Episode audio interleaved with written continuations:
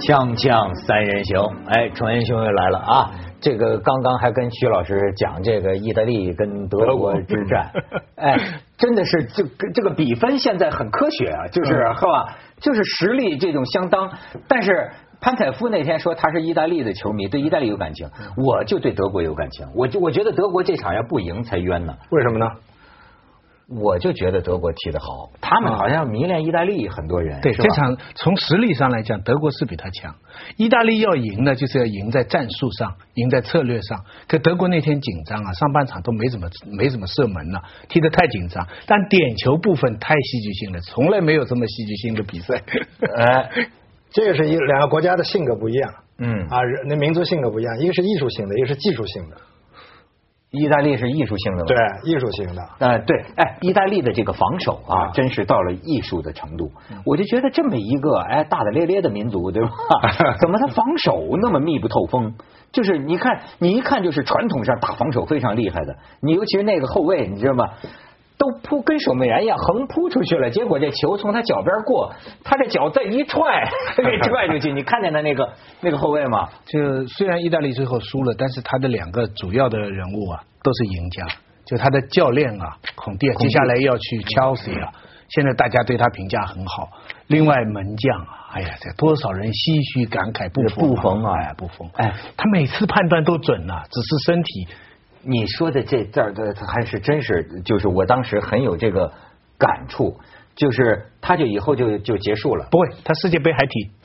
他还没退呢。那宣布退的是什么呢？他为什么说他嗯没有没有？人家为什么说他人家最后觉得他是告别赛，但他最后没有宣布退，没有挂靴是吧？呃没宣有布挂靴没有没有，啊他两年以后的那个世界俄罗斯世界杯他还可以踢，他三十八岁以前他们的佐夫就踢到四十岁以上哎。为什么我意大利这个中年守门是出了名的？为什么我听那解说都是说永远告别啊他们都呢觉得他应该告别了，他身体大够不了了，但他真是英雄，而且风度啊！你看踢完了以后，一面流泪一面向德国队祝贺，这场比赛真是。但是，假如真的是勇敢，呃就是就永远告别了的话，嗯我觉得他最后的这个扑的这一下啊对对，是就一个守门员，就像是一个跳高运动员一样，就是该这样结尾。嗯，因为你看啊，否则是什么呢？他要扑住了，那他就赢了。对他下边他就不是最后一场，嗯对吧？他肯定是没扑住，嗯但是你看他方向判断正确了，而且他最后那个点四球次判断都正确啊而且他最后那个点球，他碰到了，他就拿到了。哎，我觉得我怎么当时我就感觉，假如这是一个守门员最后一这个战，句号就完美了就啊！就他就应该输在这么一个，我都抓到了这个球了。啊，进去了！一个守门员就应该这样结束，还有比这个更好的结局吗？对吧？是吧？哎哎，但是你也是很艺术性的对对对，啊当然咱们这个也别聊聊聊跑题儿了，咱们还得回过头来，哎，不得关心一下人民群众疾苦吧？发大水甭老想着这种看球啊，欧洲的事儿，对吧？跟咱们他们的水深火热跟咱们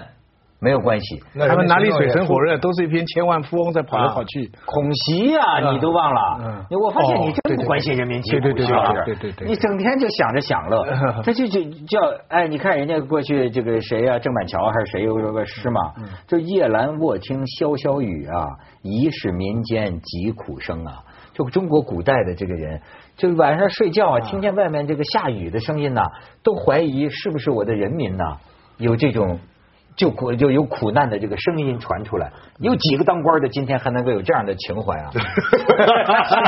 现在是睡在床上一听，外面是刮风发大水的声音。啊，我不是要要不要不我不就是说就是说呃，对于一个领袖人物，他的这个认识啊，嗯必定是多面的。而且呢，随着历史的演变，将来可能就会有不同的看法。比如说，最近很流行一本书，在香港出版，就是戚本禹的这个回忆录。嗯嗯哎，这个戚本禹当年是给毛主席、给毛泽东做秘书嘛。对你看，作为他这么一个对对毛主席无限忠于的人啊，他就说我看到的，他就说啊，他说毛主席最关心人民疾苦，甚至他说周总理都没有那么关心。 后来我看为什么？因为最早刚建国呀，原来就跟我们主持人一样收观众来信的。就是那个时候有全国各地给毛主席写信呐、什么的，哎，啊还不都是上访啊那个啥？哎，你说的特别对，戚本禹就是讲啊，最早的他们毛主席的秘书室把这个群众来信，嗯，就给他们挑挑完了之后给毛主席，毛主席非常具体啊，就有的，比如上海有个女工，呃，没了工资，生活过不下去，卖淫为生，就是说卖出卖肉体啊。毛主席还特别在这个卖淫这个地上画一个道道，然后就批示上海马上解决工人们的这个，因为刚建国，现在好多事儿咱都不知道，刚建国大量工人失业，因为资本家跑了，工厂倒闭了，那工人怎么生活呀？所以他就说，他说他亲眼见到，就是说都是各地人民啊，这种给毛主席写信，然后他就说他们给毛主席信，毛主席在批示去处理。最后，他认为这个行为啊，就是后来现代信访制度的起源。就到后来啊，这国家慢慢制度化了以后啊，就最早你看就是这样，直接给毛主席写信，毛主席就批示就去。啊哎，文革那个时候不是也有个写信说他儿子什么理发钱也没有，后来毛主席记了下来，呃，莆田的叫李庆林，是吧？莆田现在出名是全国开医院发大财吧？嗯，当初莆田出名就是因为李庆林一封信，嗯，他说他儿子知青，穷的不得了，啊连吃不理了发饭，钱都没有然后这封信啊，不知道怎么样，真的给毛泽东看到了。所以现在海外做很多研究，就想毛泽东在这段时间里边，他是怎么获得外界信息的？通过小报、参考、内参，他怎么会看到那些信？现在按你的说法是啊，他有一些人帮他，他有渠道，哎哎，有一些人帮他过滤过，结果毛泽东回了一封信，对啊，叫辽了地解 三百元，以以补无米之燃燃眉之急哎，有无米之炊啊此类事全国甚多，容当统筹解决。哎，我全背得出来， 因为这封信，当时的中国的多少多少万的知青就可以回城了。就因为这件事啊，对于整个知青运动产生了一个转折。不过，这个李庆林后来就卷入了呃四人帮他们的派系，后来还坐牢。莆田，莆田当时在全国人心目当中是一个非常穷的地方，哪像今天的？哎但那个时候三百块钱真是辽300元啊嗯济，辽济三百元，以补无米之炊。而且你知道，他这个通过这个秘书室啊，他很有意思，确实是呃，谁都最早的时候，哎，我觉得毛主席比我们主持人还强。嗯我们这个观众来信，您能都能看吗？他最早观众来信比较少的时嗯候，他都看的，但是后来多了，所以啊，秘书室要要筛选要呃筛选，你就觉得他很有意思，你知道吗？好多大学生呃受了简单训练，就给啊毛主席当秘书。他这个领导人呐、他他什么都看的。这个呃，为什么戚本禹最后受到重视？就是会给领导选信，他觉得他跟毛主席心相通，他知道毛主席啊想关看什么。呃，比如说刚建国呀，就比较啊关心这个工人、农民的这个境遇啊、社会问题啊。他但是你看，有些大学生经常给毛主席发点什么普希金的八卦呀 什么的，或者说哪个人的奇闻异事啊，啊，那毛主席收不到，呃就毛主席从来不批，就这种就说明他不当回事儿啊那慢慢的这就些发人现就升不了官，戚本禹后来就升上去了。对所以啊啊，虽然他也很快下来，但戚本禹这种传统呢，其实就是我说的会衡量、会猜测主人公心思的体温表，这种体温表非常害事的，不是他给你他让你看给想你看给你的东西几封信，不同类型的，然后看你批哪一封，试过几次以后他就知道了，对你关心哪些，哪些不关心，下次不给你。政治环节里边的这种投机分子是造成政治腐败、国家政治失败的重要原因。而且他还不是投机分子，关键原因在于他还不是投机分子，啊他不是投机分子，他他是那本书靠得住，我跟你说，他是一个什么人呐、只有共和国那个时候会出现这种人啊。他是个什么人呐、他呀，把这个毛泽东，他曾经有一阵儿管毛泽东的书，你知道吗？嗯然后呢，他崇拜到一个什么程度啊？毛泽东读过的书啊，嗯，他都要读。他说，我就就因为管他的图书室，就是他啊说我要读他一切他读过的书，甚至于毛泽东在这个书的每一批上不是都要批示吗？啊他做的有些事情是违规的，他自己都知道，但是他偷偷抄抄下来抄下来。他看，他抄，他对他对这个毛主席的这个学习的过程就叫亦步亦趋，就是他看什么书，我看什么书，他他写下来，我照抄一遍你。觉得出发点是什么呢？就是崇拜，啊还是这你呃看，咱们永远远会提一个问题，就是说啊，呃，你到底是个机会主义者嗯还是个信仰者？那机会主义者我不敢说，但是我至少觉得。很多人对毛主席，其实你也不能否认，他有真心信仰的这一面。因为这种真心信仰，他呢替毛主席做了很多解释，但是这种解释呢，我们可以理解。就是你比如说，举个例子来说嗯，他他为什么说他说毛主席最关心工人农民的疾苦，为什么？他说他写上去的这些信，他比如说要是看见这个，比如说农民这个吃吃不上饭饿肚子，啊但是亲眼看见，就毛泽东会流眼泪。就是，然后呢？呃，当然，我就说人物是非常复杂的，你不能单一的去看他。但比如说，很多工人、农民写信，他这这收入，建国之初没有收入，他毛主席就批示下来，就是国务院要解决啊，周总理，你们要研究这个问题。他说，实际上对于这个问题呢，周总理那边叫政务院嘛，啊他们了解的应该更多。但是呢，你看他的结论就是说，就不像毛主席这样，看见一封信盯着，马上去解决，最后就就就解决这个给给工人的收入就要呃要让他们有工资，嗯不能让他们饿死。但是你看戚本禹的回忆录啊，要有自我批，要有批评精神。当然了，他是站在后来的，啊对了为毛泽东路线辩护，因为他的对核心观点是，对毛泽东一辈子做的最成功的事情就是文化大革命，对了而后来的中国共产党人全部背叛了他这个精神，对了这是戚本禹的出发点，对所有的材料你要经过这一条呃过对，滤，所以我就是说，我们要理要有抱有同情之了解，我们要知道他为什么会这样。我觉得然后他呢是一个信徒，然后呢他是一个走火入魔的信徒，哎，然后呢，到后来你就会发现呢，实际上，比如说对于周恩来的这个政务院系统来说，嗯我估计他是他实际上就很有意思的，他不是不知道这个问题。他解决而是不了他百废待兴啊！嗯你你在这个角度理解，你就能明白。我就觉得对可以回答戚本禹为什么，因为他这么一个政务院系统，国家的太多事情需要办了，嗯他这只有像毛主席。他不是事必躬亲的去办理国家日偶常然行政，看封信就流他看泪封信流泪，他就流泪，这怎么能行呢？你们去解决。但三年之害于多多少人对这个于是他不管了。于是看见看在西门宇的眼里就觉得，你看看周总理这事儿你也知道，为什么只有毛主席这么着急啊？他就所以他所以因说为我也就就对站在只有一个毛主席在他面不前过。戚本禹也也很奇怪，就是说他在文革当中就被啊毛主席他们打下去了。对啊他坐牢坐了几十年，可他到现在还是这么感激。我有个朋友汪辉啊，前阵还还到上海跟他长谈。嗯，就戚本禹是毛派最后的传人，他基本上不是，但是他是不是在找一个存在感呢？如果没有了，连这些东西都没有了，他就没有存在价值了。嗯，那你一个人也得找自己的存在感，他最大的存在感就是在毛主席身边。反正我觉得他有他的信仰。咱们先去一下广告，锵锵三人行广告之后见。好，咱们这个争论了一下，到底是毛主席还是周总理更关心人民疾苦，对吧啊？要我说，还是锵锵三人行更 关心。然后咱们可以看看目前人民的疾苦啊，你瞧瞧，这是我的母校，我在武汉读书啊，啊这是就这几天呢，前几天呢，花大水武汉暴雨啊，啊，暴雨啊，他们说昨天是四个小时下出几百毫米的这个量来，这是啊哦、然后你再看，就涝了嘛。这是安徽，据说这是徐老师找的照片是吧？对对跳到安徽去了我啊发给发给宋鑫的六，这个真是照片跟文字啊啊差别太大。要是文字说有几千头猪在洪水当中，你没有印象，没有象。印象。多少人我们都没印象了啊！你看看这个照片，是养猪户，你看啊这家猪就要被水淹了，你看看看看这个这个就是六千头啊，对呀、他说六啊六六六千头猪，啊你看全是这被水淹了。你哎呦这这张好，这张我们对于天蓬这张元帅啊，这个这张的标题叫“人猪情未了”，对啊嗯看了不想吃猪肉你真再是啊看你再看下边儿，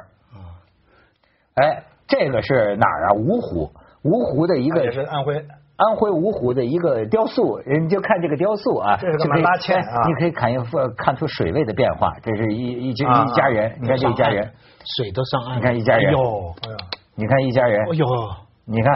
哇，这么厉害！一直到七月四号，啊，这城市雕塑就给淹了哇，。那雕塑至少两米啊！这个嗯哎，这这这这这多多大的降雨量？你再往下看，嗯，好，这有意思了啊现在这个《环球时报》又开对大 V 开炮了，先是有大 V 呢。啊这大 V 就是在微博上就开始说，这个武汉当年啊，说花了一百多个亿搞这个这个工程，结果呢，你看还是落，说嗯政府的公信力就是这么被他们搞没的。王王王书记动手啊吧，这是说跟跟王岐山说啊啊啊啊喊话呢。然后呢，说这个啊，说下了当年的报纸标题啊，说下十五个东湖也不怕。你看这个袁腾飞的微博说，啊嗯，这次下了十六个东湖，啊多了一个，所以受不了调了。侃。但是你要注意，《环球时报》把他们给晒出来，是为了批斗他们。那你看看啊《环球时报》怎么批呢？就是说，哎，这是当年的报道，说武汉投资一百三十亿告别看海啊因为网上流行语说那个什么，武汉一下雨就要变海了都，呃，夏天到武汉来看海嘛，嗯说一百三十亿，目的是一天下十五个东湖也不也不怕怕啊，这当年的报道，嗯，呃但但是呢，现在的你看这次的报道，七月三号，武汉晨报的报道是，九八年以来最强暴雨袭击武汉，两天下了二十二点五个东湖。你看，再往下看，这是有些武汉市民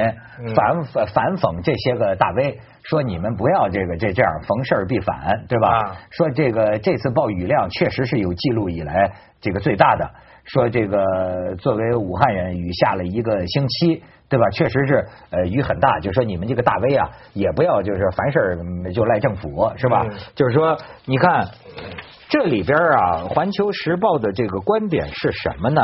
就是也反映了某些个大 V 啊，他们有一种就是说是好像骂政府的一种一种惯性，就是啊其实信口开河其实有些事情是需要调查的，比方说这次就给人家抓着一回，人家就是说，二零一三年的那次报道说的是什么呀？投入一百三十个亿啊，啊，要能够主要改善的是治水的问题。治水就是就是积水的问题，当时的标标准是，呃，成为海的看海的标准是超过三十分钟还不消退，就可以叫做海。啊，就积了水以后，哎，积了水，在三十分钟之内哎对还有对对对啊，大概意思就是说，人家当时就是武汉说的，我投资一百三十亿，我要解决的这个问题要达的这个指标呢，是能够应对二十四小时下雨两百毫米的能力。但是，比如说这次呢，有些地段甚至可能四小时就达到了两百四十毫米，甚至下出了一个梅雨季节三分之二的水量。啊所以那意思就是超你标们了你们这些大 V 应该先调查事实，不要一出事儿就在这儿嘲讽政府。嗯当然，这个《环球时报》的立场，咱们也可以也可以认知了，是吧？啊，你我觉得呢，他们讲的话呢，其实都有道理。那边的就觉得你当初说十五个东湖，对不对？怎么没弄好？那边说现在二十二个东湖了，当然不行。但是我我不大习惯的是，他们就是说不再讲事实，而是标签。就是不管是大 V 也好，环球时报也好，我们最重要看的是谁讲的有道理，而不是这个标签。讲得好。那个胡锡进啊，有有一段话，我专门想读他一下。他说：“中国还是应多开放言路，鼓励宽容建设性批评，对非建设性批评也应有一定承受力。言路宽松会导致一些问题，但是它带来的好处更多些。新中国的历史证明，言路宽松与社会活力的关系密不可分。对于它导致的问题呢，国家应对能力是宽裕的。希望政府各部门、各级各地官员能够为实现言路更宽做出自己的贡献。我觉得他讲的很好这。《环球时报》提倡言论自由嘛，对对吧？啊呃，讲的很好，所以不要因为有什么人在发一段里边有些话可能说的不够那么准确，就给人家贴上哦大 V 啊感情不对啊。我们也不要因为《环球时报》一面，我们说他官媒，然后我们一看到《环球时报》就是、嗯他们现在说老老百姓变成老不 幸啊，这个老不幸也不对的，老是不相信。不管是《环球时报》还是网上的这个大 V 小 V 也好，谁说的对就听谁。不是啊为什么老不幸呢？因为是豪言壮语太多。嗯，你当时不说十五个东湖，今天一点事儿都没有。你为什么一个没有科学根据的十五个东湖有多少呢？东湖也会涨水，也会退水，它没有一个标准，就是说有一定有多少个立方米的水在那个里边。那你就一下子一开口豪言壮豪言壮语就说了，你说出来了，人家就挑你毛病了，就抓你小辫子了。办点实事，别说豪言不壮语是，。这不是人家政府说的，这是应该是当时的报道的标题，哦是吗政府他他说为的了就是形象的来显哎示，这啊个不不嗯就让你有个概念。所以很多时候就是媒体搞的，嗯啊而且这个这哎，你说这个标签儿啊，也的确是我嗯我现在就觉得有些呃，我不得不说呀，这有些人的这个头脑啊，在我这个头脑头脑比较软、啊软化的人看起来，我觉得他们得了一种头脑硬化症，嗯就是有时候我会觉得，就是不贴标签儿你就没法活着是吗？对不贴标签儿你就没法看人。后来我就发现这个里边有很深刻的一个理路，就是你比如说咱们中国过去讲一个人成为一个优秀的人，他经过的历程啊，叫格物致知。是吧？啊正心诚意，对对修修身身齐齐家，家治治国国平平天天下下。格物就是认识事物是最早。关于这个格是怎么解释的，很有意思。比如说，历来都在讲到底这格是什么意思，格物，甚至于就说明朝的这个大儒啊，叫这个王阳明啊，啊他说我要格物，他说格物就就拉着一个兄弟盘腿对着一个竹子看，这兄弟看了三天，就发烧了，病倒了。 后来王阳明说：“你看你做不了圣人，身体太差，我去。”王阳明在那坐了七天，最后也啊也病了昏过去了，虚脱了。现在港大的校徽就是格物致知，其实格物也就是比较，就是寻找物质的本质。对，就是这个水是十五个东湖呢，还啊是二十二个东湖？啊哎这就是格物。是你的格物，你这不是格 价，我现在是格价。这你说的这个也是解释之一啊啊。但是呢，我发现就是啊，今天的很多人在头脑中认识人和事啊，啊他必须画格子。嗯他的脑子里啊画了很多格子，对啊嗯他看听习子东说一句话呀，对，公知夸放这格子里啊，是吧？李承恩说句话啊，环球哎，就是哎就是画放这里，什么新左呀、毛左呀，什么啊什么右啊，对搞的这些个东西，你知道吗？我有时候很觉得平面，很表因面。嗯为比如说，有时候咱们微博上也有一个说：“哎呀，文涛啊，没想到你也变公知了。”我说：“你先告诉我什么叫公知？”对呀对呀 咱们去一下广告，《锵锵三人行》广告之后见。这个其实本身也就跟这个知识分子，我觉得有关系。嗯我最烦知识分子，也不叫烦吧， 就是说我之所以够不上人家的境界啊，嗯就是因为我觉得这点上我跟他们永远不一样。你不是公知吗？不是，他们就说，哎，就是爱谈什么主义啊什么的。嗯我从来都没弄明白，我说，哎，一个人呐、擦亮自己的眼睛，你看这个人就是这个人嘛。这个人他他碰见这个事情他就这样做，碰见那个事情他就那样说，你就这样认识他，不好了吗？你为什么非要把他划到一个格子里去？就说啊，他是左派，他是右派，他是左中右。我说实在的，毛主席当年就爱干这个。但是啊，干这个东西背后啊，可能隐藏着一些别的目的，对吧？但是这种认识事物的方法啊，让我觉得就是白活了，你知道吗？就就是你我觉认得识这种我觉得事物你的就方法是怎么会产生的呢？因为那个时候大家知识水平就不高，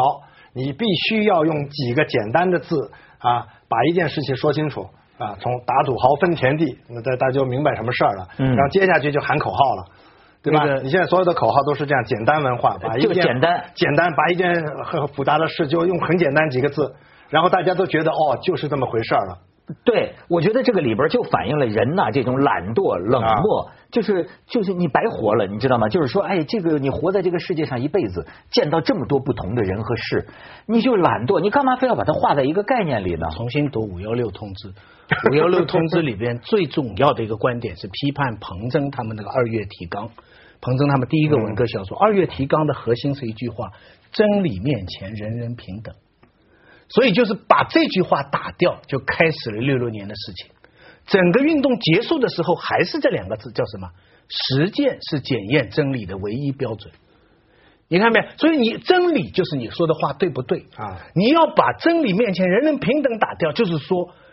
同样一句话，我说就是对的，你说就是不对的。明白，这就是就没有画平等格了子的，对吧对，这个才是最根本的。所以这个听上去好像是小事情，其实是天大的事情。所以你知道，我从一个知识分子那儿听来一句挺好的话，我觉得叫什么呢？就是理论是灰色的，生命之树常青。歌德的说法，歌德的说 法，这就是歌德的说法 哎甭管他是谁说的，对吧？他就是说，哎，你就看一个很喜欢这句话我有时候觉得这个这个，就是说这个有时候读书人呐、会把自己眼睛读瞎掉了，你知道吗？就是说。你活在世界上，我认为最高追求的就是没白活。嗯什么叫没白活？没白活啊，就是啊，你也不能根据那个书本上的东西去套啊。你也看见一个花、一个草、一个人，对要像第有自一己的次感看到受的对像第一次看到他一样，认识一个人，像第这个人说的每一个观点，像第一次听到这个观点一样去感受它。你管他什么是毛左心右的，这个啊话对不对？能不能解决问题？为什么这个脑子像长了硬化症，或者说我不把你归门别类啊，我简直就没法认识你这个人？我觉得这个脑子里不是长得像个花啊岗岩不一是样吗？所以就是开始的时候就把一个原来想把一个比较复杂的事情简单化，就用几句几嗯个字把它套起来，结果呢就越弄越复杂，就把简单的事情又复杂化了。对啊呀、就复杂的不得了了，人就变了，全是格子，你说的格子全套起来了。但这个人是平面的，套住的这个人是平面的。你刚才说的的，我们想看见一个人是立体的，不是，因为假如真对照张年这种判的话，那我说，你说我怎么划分？我今天是说出一句右派的话，明天我就说一句左派的话，后天我说个中间派，你说我什么派？你我凭什么把我打到左派嗯去叫了？行左行右，这 专门有个词儿来解构你 这种人你看多，好或者现成的，这叫或者叫或者或者叫西墙派，但是你毛主席说你或者左，或者右，或者是中间偏左，或者中间偏右，你不可能真正的中。